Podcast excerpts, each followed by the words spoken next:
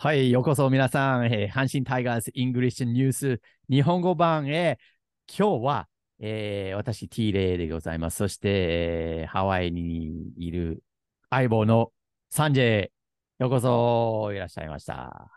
どうも、J が3つでサンジェイです。お久しぶり、元気 TA。元気元気もう元気すぎて、もうワクワクの毎日を過ごしててね、多分皆さんもね、阪神ファンだったら、明日待ち遠しいですよね。待ち遠しいね。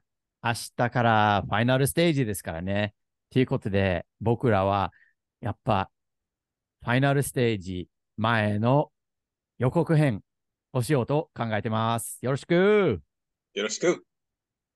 でね、あのーまあ、ちょっとだけね、軽く自己紹介というかね、あの僕のことを話しさせてください。えーカナダ出身で日本在住、えー来日25年ぐらいですね。だけど、もちろん、あのー母国語が英語で、えー完璧な日本語じゃないんで、まあ、それをちょっとね、まあ多めで見てください、皆さん。はい。よろしくお願いします。そして、サンジェイは、えー生まれは日本ですよね。そうね。神戸出身だけど、えー大学アメリカ行って、その後東京で仕事をして、ハワイに移って20年超えです。すごいね。ハワイ在住、羨ましいわ。ええで。ええなあやっぱハワイ気に入ってるっていうか、そこがもうホームになってるって感じですかね。うん、あの、ここをベースにして日本に帰るのが一番いいよね。best of both worlds. いやー、ほんまにね、両方ね、かじりながらっていうか、両方ね。いいとこ取り。ねええやそうなほんまに。ほんでね、あの、サンジェの方は、えー、お母さんの方が日本人あ、そうです。ハーフね。うん。ですね。で、はいやっぱその家の環境が、え、え、日本語だった？あのね、兄弟が二人いるから、兄弟の間では英語で喋ってたかな。でも母親は日本語で喋ってて、うんちゃんぽんだったね、ちゃんぽうーん、沖縄で言ったらチャンプルーですよね。ん。それそれ。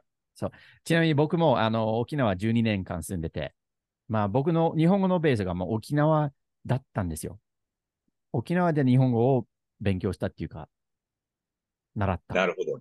えかといって、ね、あの沖縄のアクセントがあるわけじゃないと思うし、でもうん関西弁でもそんななんか自然に出てくるもんじゃないんで、ー、あ、でも時々出てくるじゃん、関西弁。出てくる出てくるけど、まあ僕の日本語こそね、チャンプルーなんだよね。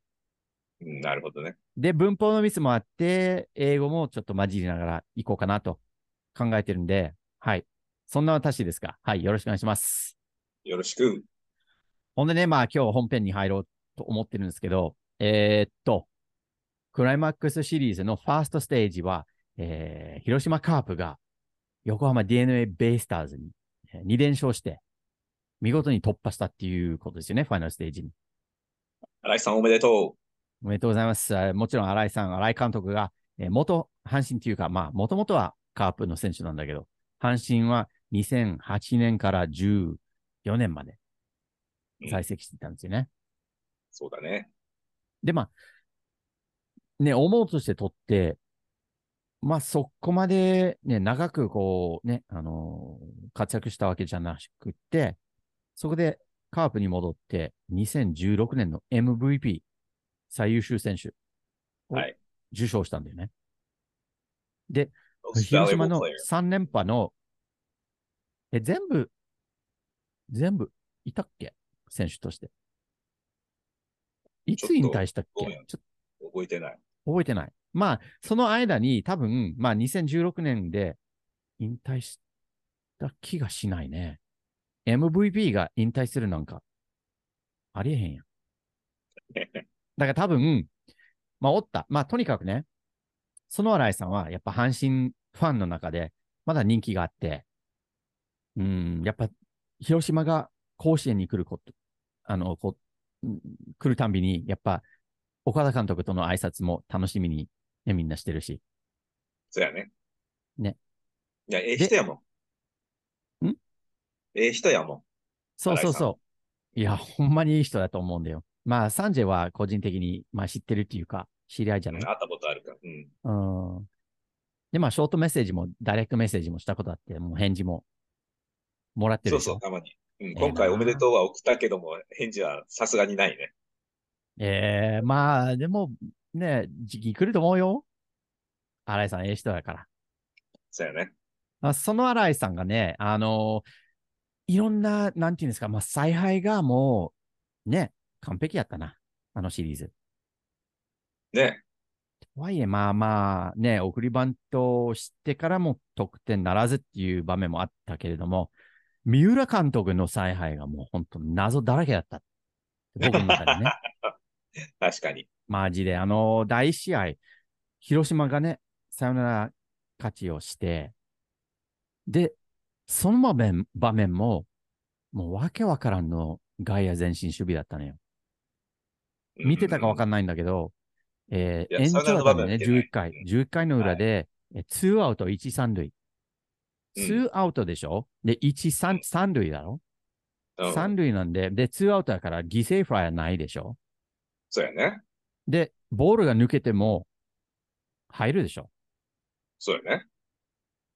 で何の狙いでガイアを前進させたのか。って聞いた、あの、今朝読んだんだけど、その多分、守備のコーチがうん。ポテンヒットを、あの、防ぐためああ、なるほどね。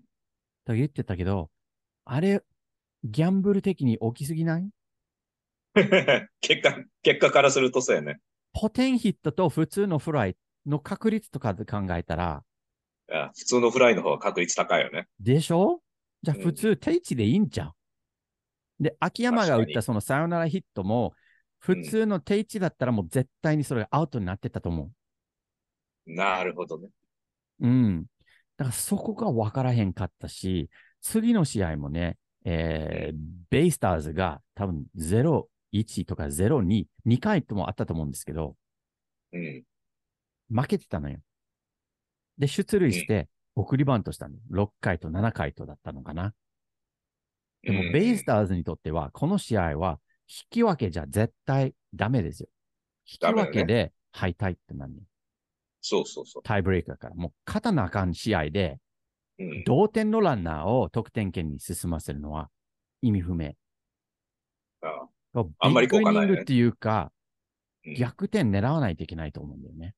うんわざわざアウトギブアップするのはね。そうそうそう、なんかその、もちろんね、あの残りのイニングがあるとはいえうん、そのイニングで出塁があるとは限らないし、ヒッまあ、僕の中でね、ヒットの後にピッチャーの心理とかを考えたら、ワンアウトをプレゼントするのは、論外なんだよ。僕の中で。確かに。もちろん、時と場合によって、ね、してもいいと思うし、試合終盤に1点欲しいとか、このああと1点で勝つとかっていう試合やったら、すごいわかるけど、うんあれまだ6回、7回で、同点ランナーはどうでもいい。どうでもいいっていうかね、もちろん.もう同点しなければ勝ち越しもないけど、まあね。あ一発その、あとね、あの、横浜っていうチームが、に、その、力があるやん。打撃で言うと。そうね。一発もあるし、ビッグイニングの可能性ある。じゃあ、同点狙いちゃうと思ったんだよ。ああ。あと、なんか、う最終、えー4-2で負けた時に、最後の打撃の代打、藤田和也だったんだけど、うん。彼41歳で、もう引退はもう告げてるんで、うん。もう最終打席になったんだよね、結局。なるほど、ただね。普通引退する選手ってさ、引退試合を設けてね、特にそのね、あの、世話になった選手っていうか、人気選手とかやったらうん、ね、引退試合をして、そっからの打席とか出番がなくなるわけよ。そうだね。糸井義雄だってそうだったでしょ去年。去年、一昨年、うん去年。うん。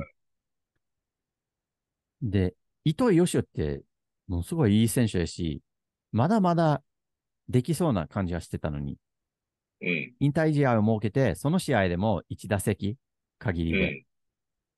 それで、はい、お休みみたいな感じだったでしょ？うんお役御免になったよね、そこで。うん。じゃあ、この最後の最後、勝たないといけない試合で、代打、第一候補、引退する藤田なのか ?41 歳の。それがベストなのかって僕すごいこう、何してんだと思ったんだよ。まあ、諦めてたのかもしれないね。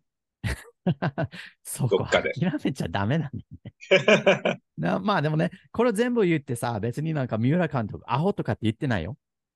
いや、知ってるよも。ちろん彼のね、野球の知識とかそのね、頭脳は素晴らしいと思うんだよ。ただ、この素人としてそれを見て、全く納得いかんかったうん。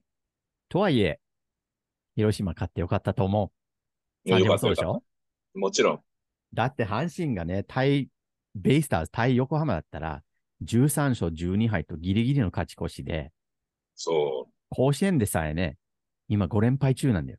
5連敗中な。そ5う。連敗中なんで、この短期決戦で5連敗中をそのまま入ってしまうと、ちょっと心理的に、精神的にはちょっとしんどいなと思って。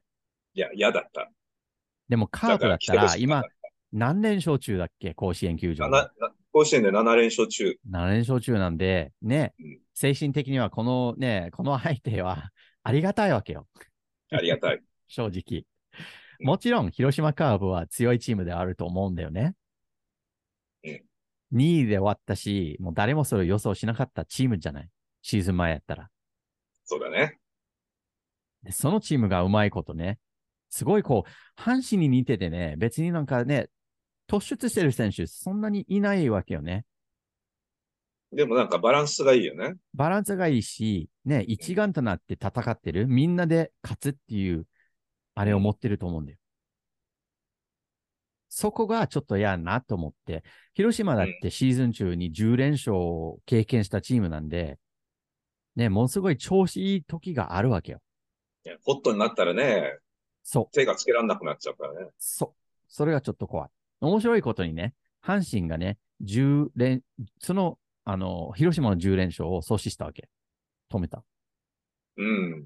逆に言えば阪神が10連勝して、広島がそれを止めた。また11連勝も広島が止めた。なるほどね。それが面白いところだなと思った。面白いね。うんうんうん。じゃあ、ちょっとこの、なんていうんですか？あのーまだ本編に入ってないと思うんだけどね。長いな、話が、話長いな。ねえ、すみません。あのー皆さんご存知ね、あのー明日18日から、えー23日、えー6連戦。もしそこまで必要だったらね、6連 ,6 連戦になるんだけどね。このアドバンテージとか、まあ僕ら、日本の野球がベースじゃないというか、まあ、サンジェは違うかもしれんけど、この、だから、クライマックスシリーズの制度、システムはどう思ってるかって。日本人はこれがあって当たり前というかね、あのーね、クライマックスシリーズが20、16 15年、16年前にスタートした時点からこのアドバンテージがあったわけなんだけど、うんアメリカの野球とか、そのアメリカのプレイオフシステム、どのスポーツでも、プレイオフシステムで、こんなアドバンテージはないんだよね。ないね。それについてどう思う？さんで。いや、まあ、しある意味、チーム数が、絶対数が少ないから、しょうがないよね。こういうふうにやるしか。だから、もっとチームがたくさんあったら、本当のプレイオフシステムみたいなのができるけれども、うん。2リーグだけで、6チームずつだけでやるとなると、もう、これが、しょうがないんじゃない？?best they can do. まあまあまあ、そうかもしれんけどさ、まあ僕が思うには、その、やっぱ日本、日本人って言ったらちょっとあれなんだけど、まあ日本の考え方としては、やっぱ日本シリーズとか、その決戦の方は、決勝戦とかの方は、ベストのチームが進むべきだっていう考え方からスタートしてるわけよ。うん、確かに。アメリカの場合は結構アンダードッグね。アンダードッグの方を、まあ、重視してるっていうか、それを応援したくなるわけよ。うん、ちょっと待って。ちょっとあの、ポーズしますよ。電話が入ってきた。ほんでね、なんかアメリカの方は、そのアンダードッグの方を応援したくなるわけよ。うん、やっぱ弱いチームっていうか、その、まあ、ギリギリプレイオフに入ったチームとかが、いわゆる王者、うんに、勝つのが、勝つのが、すごいこう、なんていうんですか？まあ、素敵ロマン、ロマンがあるっていうかね。ロマンがあるんだよね。うんやっぱあの、映画とかを、スポーツ映画とかを見ても、その、ロッキーとかね、ロッキーとか、いろんなスポーツの映画で、その弱い人がその時強くなって、そうそう。まあ何、何やかのその起爆剤っていうか、きっかけを掴んで勝つっていうのが、すごいこう、まあ映画的っていうか、いいストーリーになるんだよね。Feel good story ってやつね。そうそう、feel good story だよね。だからそれを見てすごい気持ちよくなって、うん、やっぱ、あのチームを応援してよかったとか、あの強いチームはやっぱ素晴らしいなとかね。うんうんうん。だからその強いチームの方が、まあ多少その、なんていうんですか、もう、あの、evil っていうかね、ちょっと邪悪っていうか悪い部分が、まあ映画だったらあるやん。まあ、なんかちょっとカンニングしたとか、監督が意地悪とか。あまあ。ね、ニューヨークヤンキーズを嫌う人がアンチヤンキーズみたいなね。そうそうそうそう。だからその、その強いあの強敵を倒すっていうのがすごくこう、魅力的。で、日本に、日本にはまあある程度はそのね、あの考え方は多分ね、何人かにはにはあると思うんだけど、一般的で言うと、やっぱ強いチーム同士であの戦ってほしいっていう思いがあって、そのアドバンテージがあるわけ。って僕は思う。うん。なるほどね。だからね、あの、まあ、今回の阪神タイガースは、その一勝のアドバンテージを持って、また6連戦を全部甲子園球場で、えーやることになってるんだけどもね。うん。それはまあ僕らとして、阪神ファンとしてはすごく嬉しいことだよね。嬉しいです。ただね、あの、まあ、過去に、やっぱ、あの、セリーグで言うと2回ですかね。その、下のチームが優勝し、優勝チームに、えー勝ったんだよね。下克上。そう、下克上ね。あの2014年の、それこそ、我らの阪神タイガースが、そうやね。有利ジャイアンツ、ね、4立てしうてん。進んだわけだね。で、2017年の横浜 DNA ベイスターズが、えー広島カープに、まあ同じようなことをしたんだよね。4立てじゃなかったけど、うん。4勝して、日本シリーズまで進んで、両チームが、あの強いソフトバンクホークスに負けてしまったんだけどね。結局。そうね。そうそう。今回はそれがないように阪神タイガースがどうしたらいいのかっていう、まあちょっとその話もして、やっぱそれぞれのチームの特徴だったり、スタメンだったり、そういうことを話したいなと思ってるわけよ。うん了解。それで、あの、まあまずビジターの広島カープの、えースタメンから行こうかなと思ってるんだけど、その後まあちょっとコメントとか、その、ね、思いがあれば、それも話そうかなと。で、えー日曜日の、えー広島カープのスタメンを発表します。その前の週の日曜日ですね。えーはい1番が、えーセカンド、菊池。2番がライトの野間。3番がレフト、西川。4番、ファースト、堂林。5番、ショート、小園。6番、センター、秋山。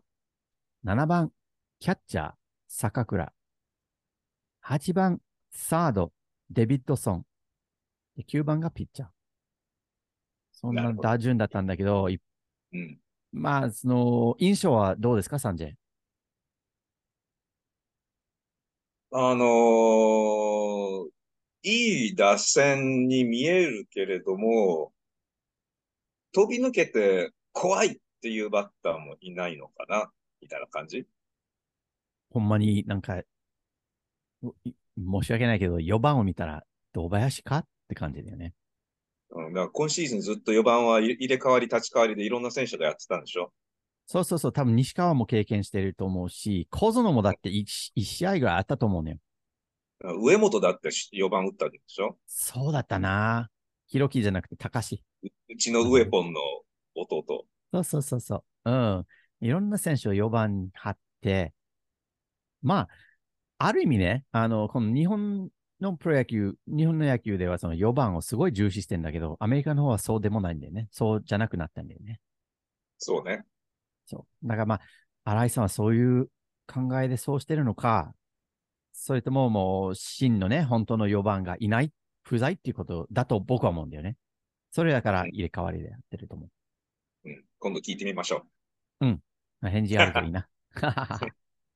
ほんでね、あの、それに対して阪神タイガースのスタメン、これはもうほぼシーズン中こんな順番だったんで、うん、まあ発表するのも、まあ、しなくても、多分皆さん知ってると思うんだけど、あえて言います。はい、いきます。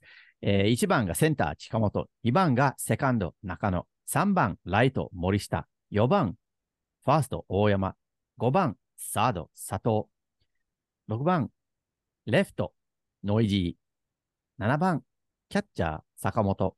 8番、ショート、木浪。9番、先発ピッチャー。という形ですね。で、阪神タイガースの、ええ打線や。うん、やっぱ打線的にはね、個人個人ね、見たら、広島とそんなに差がないかなって、まあ、あえて言うとね、クリーンアップですね。4番の大山と向こうの4番の堂林。そこに差があるし、5番佐藤と5番小園。そこにも大きな差がありそうに見えるんだよね。うん、そうやね。もちろん相性は相性で、だね、あの、名前だけで決めつけたらいけないと思うし、うん。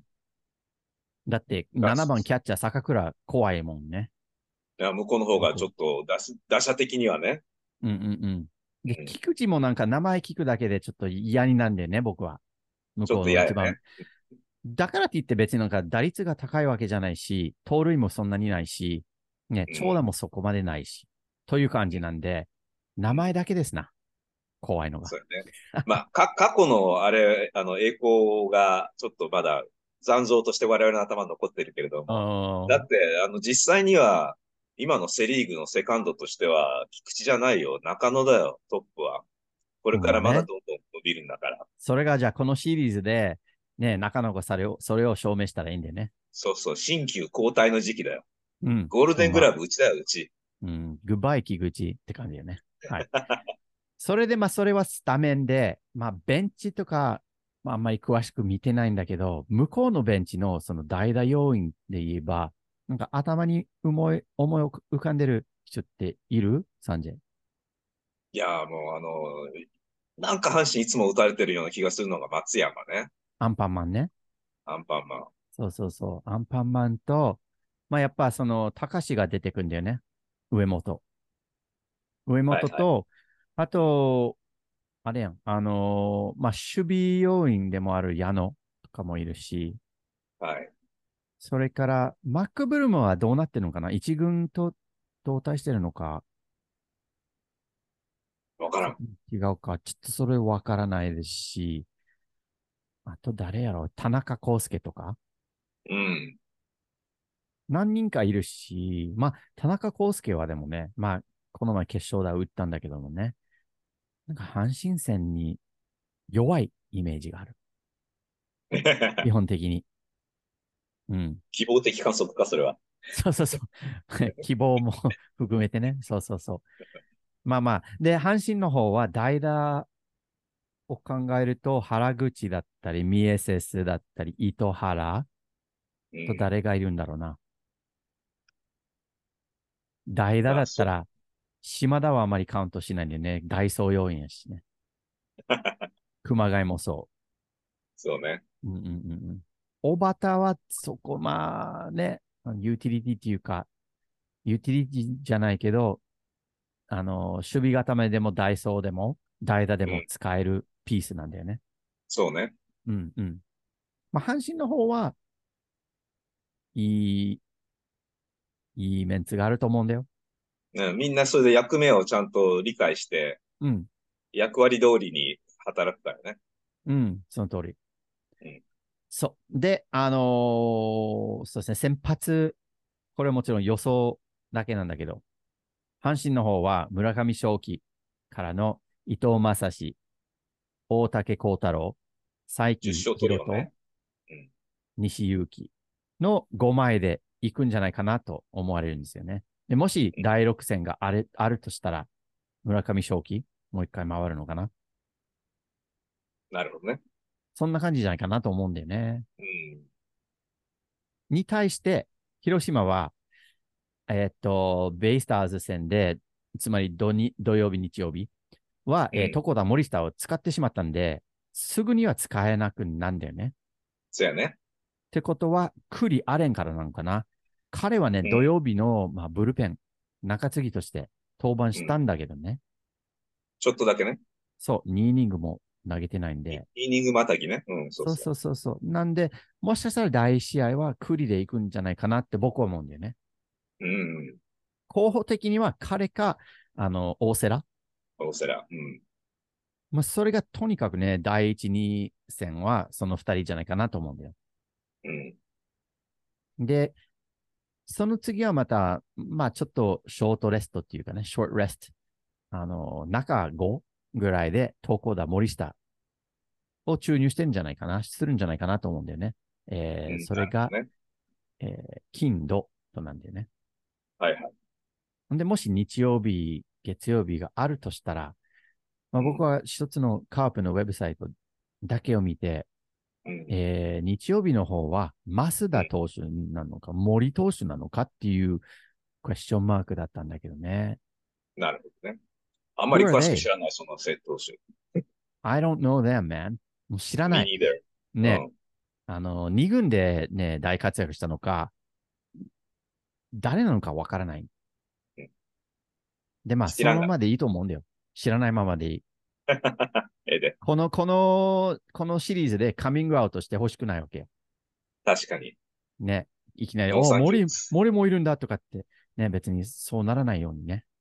阪神がそれ、それより前に勝つか、まあその森を、あのね、打ち崩したらいいと思うんだよ。ところが、あの、もちろん、あの、阪神対広島っていう、あの、シーズンシリーズ、え25戦あって、まあ、阪神がそれを勝ち越したわけよね。15勝9敗1分け。うん。貯金6。で、それが、甲子園だけに限ると、うん。9勝2敗1分け。ですね。素晴らしい。素晴らしい。で、まあ、あの、言ったらね、あのその、ズムズムの方でも、えー優勝を決定してから4試合あったわけよ。うん。広島戦。で、それを2勝2敗とかで言ったと思うんだけど、本当はね、気合が入ってなかったと思うし、ブルペンデーもね、1回設けたし、あのーまあ、これも、この人ね、あの、別に悪く言ってないけど、門別、うん。うちのドラフト2位、高はいは卒を登板、と登板というか先発させた中でうん。のうん2勝2敗だったっけ。そうそで、広島はまだね、2位が決まってなかったんで、う。うん。おそらくね、そう。広島は頑張ってしてたと思うんだよ。うん。うん。だからもし、阪神が本気だったら、あれはよ3勝1敗だったのか、4勝だったと思うんだよ。本当は。うん。だからまあ、相性的には阪神がね、まあ、やっとって言ったらおかしいなんだけどね、広島に有利だと思うんだよ。私もそう思います。うん。で、個人個人のその対戦とかを見たら、いろいろ出てくると思うんだけど、まあ、まずええとこだけをちょっと言おうかな。はい。お願いしくます。栗投手に対して、えー阪神ではね、3割3分3厘の近本とノイジーがいて、中野は3割7分5厘、森下6割、3打数、あ、5打5打席数3だね。のだけなんだけどね。うんうんうんうんまあ、そういうとこで結構相性のいい選手がいるわけよ。大瀬良に関して言うと、えー近本は7の5の7割1分4厘。近本の、近本が333。森下は6割。えー、2ホーマーを含む含むの、あ含む、うん、含む、日本、日本は含んで、はい、含んで6割です。さそう、あの、サトテルも333は、うん3割3分3厘は、サトテルと中野の？そうそうそう。近い感じだったね。だから結構大瀬良を売ってるんですよね、今年は。うん。床田もね、あのーシーズンの序盤とか中盤は結構抑えられてたんだけど、終盤ではね、結構打た打ってたんで、中野の3割7分5厘、森下2割7分3厘、そんなね、めっちゃいいわけじゃないけど、ホームランも打った。で、えー佐藤輝明5割7分1厘、えー7の4だけなんだけどね、えーホームラン2つ。日本。そうです。っていうことは、やっぱ左打者ってそんな不利じゃないんだよね。床田がね、左投げなのに。そう中野と佐藤頑張ってるし。うん。そうそう。で、森下に対しては、あんまりそこまでめっちゃいい成績を残してる選手は、まあ一人はいるんだけどね。あの、中野の、えー、15打席の8安打。5割3分3厘。そう。後ろを指してる感じですね。自分の壁に中野のユニフォームをはいはい。かけてるんでね。はい。中野と、あーまあまあ3割超えの、えー近本3割飛んで8厘と、えー大山、佐藤、それぞれ3割3分3厘。うん。うん。ええ感じじゃない？ええね。で、最後は、あの、向こうのね、えー守護神ね、栗林。シーズン序盤はめっちゃ打ってたんだけど、終盤になってあまり打打たなくなってる中で、えー大山がね、4打席の3安打。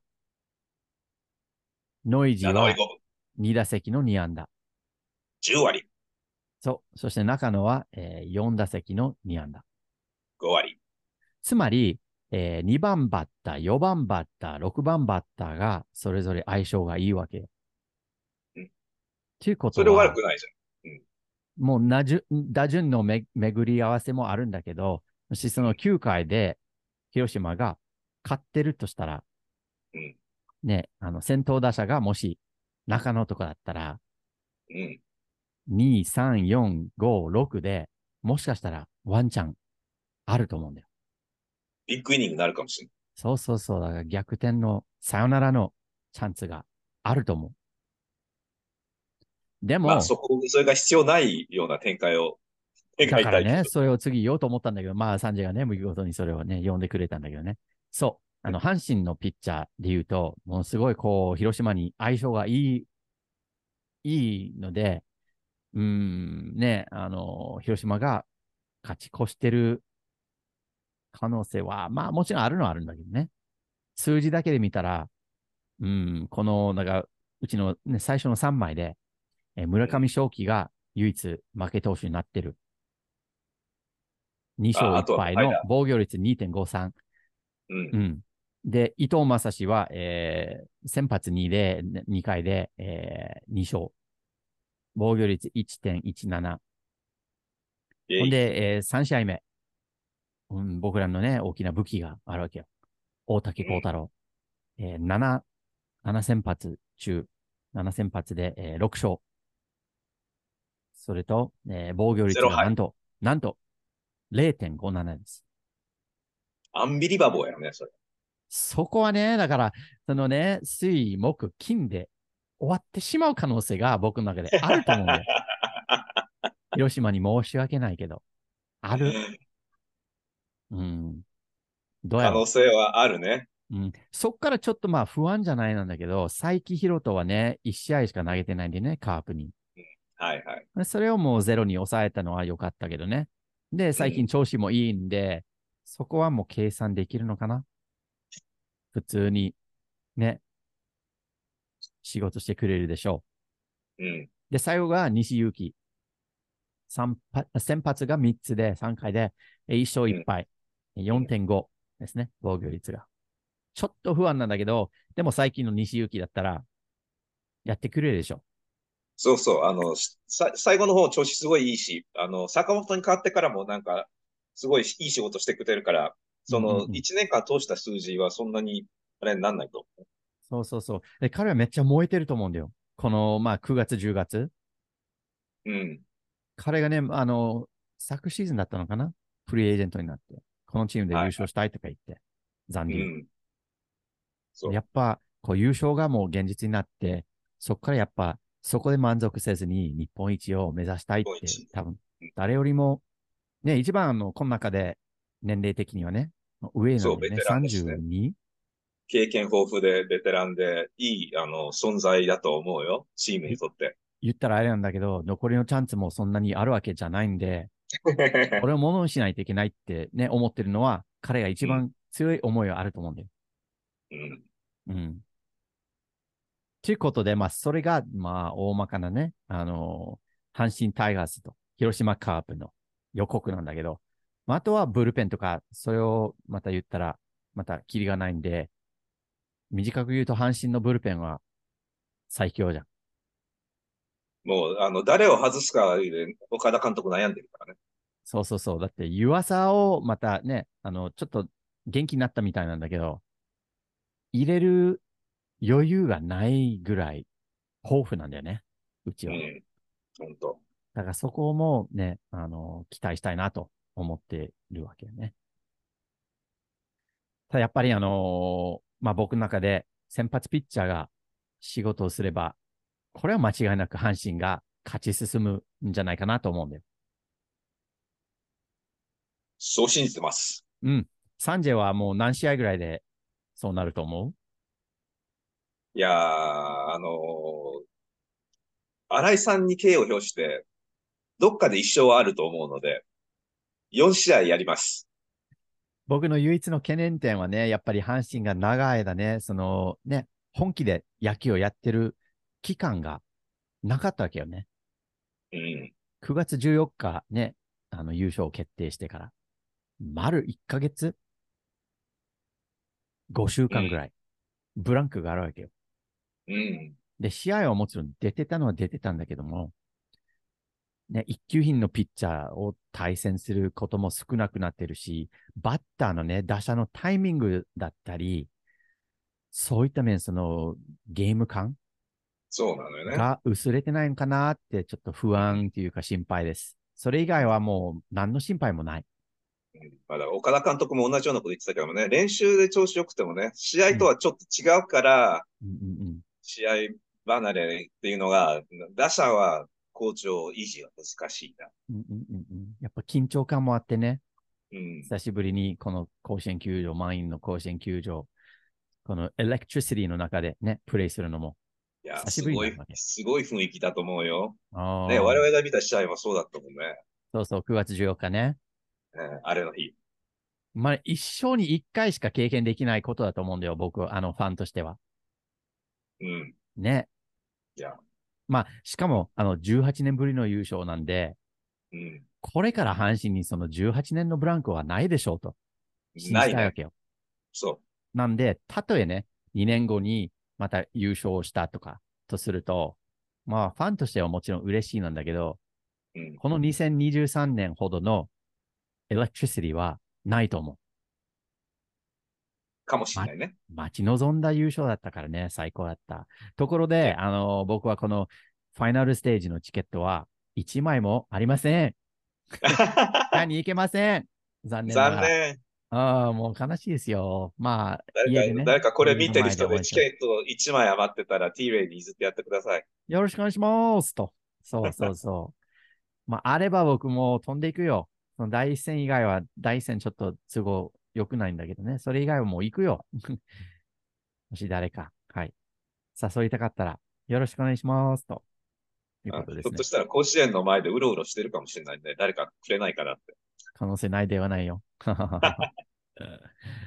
それではね、あの、まあ、今日はこの辺で終わろうかなと思ってるんだけども、ちょっと途中で僕電話が入ってしまって、ちょっとギクシャクになったと思うんだけど、すみませんね。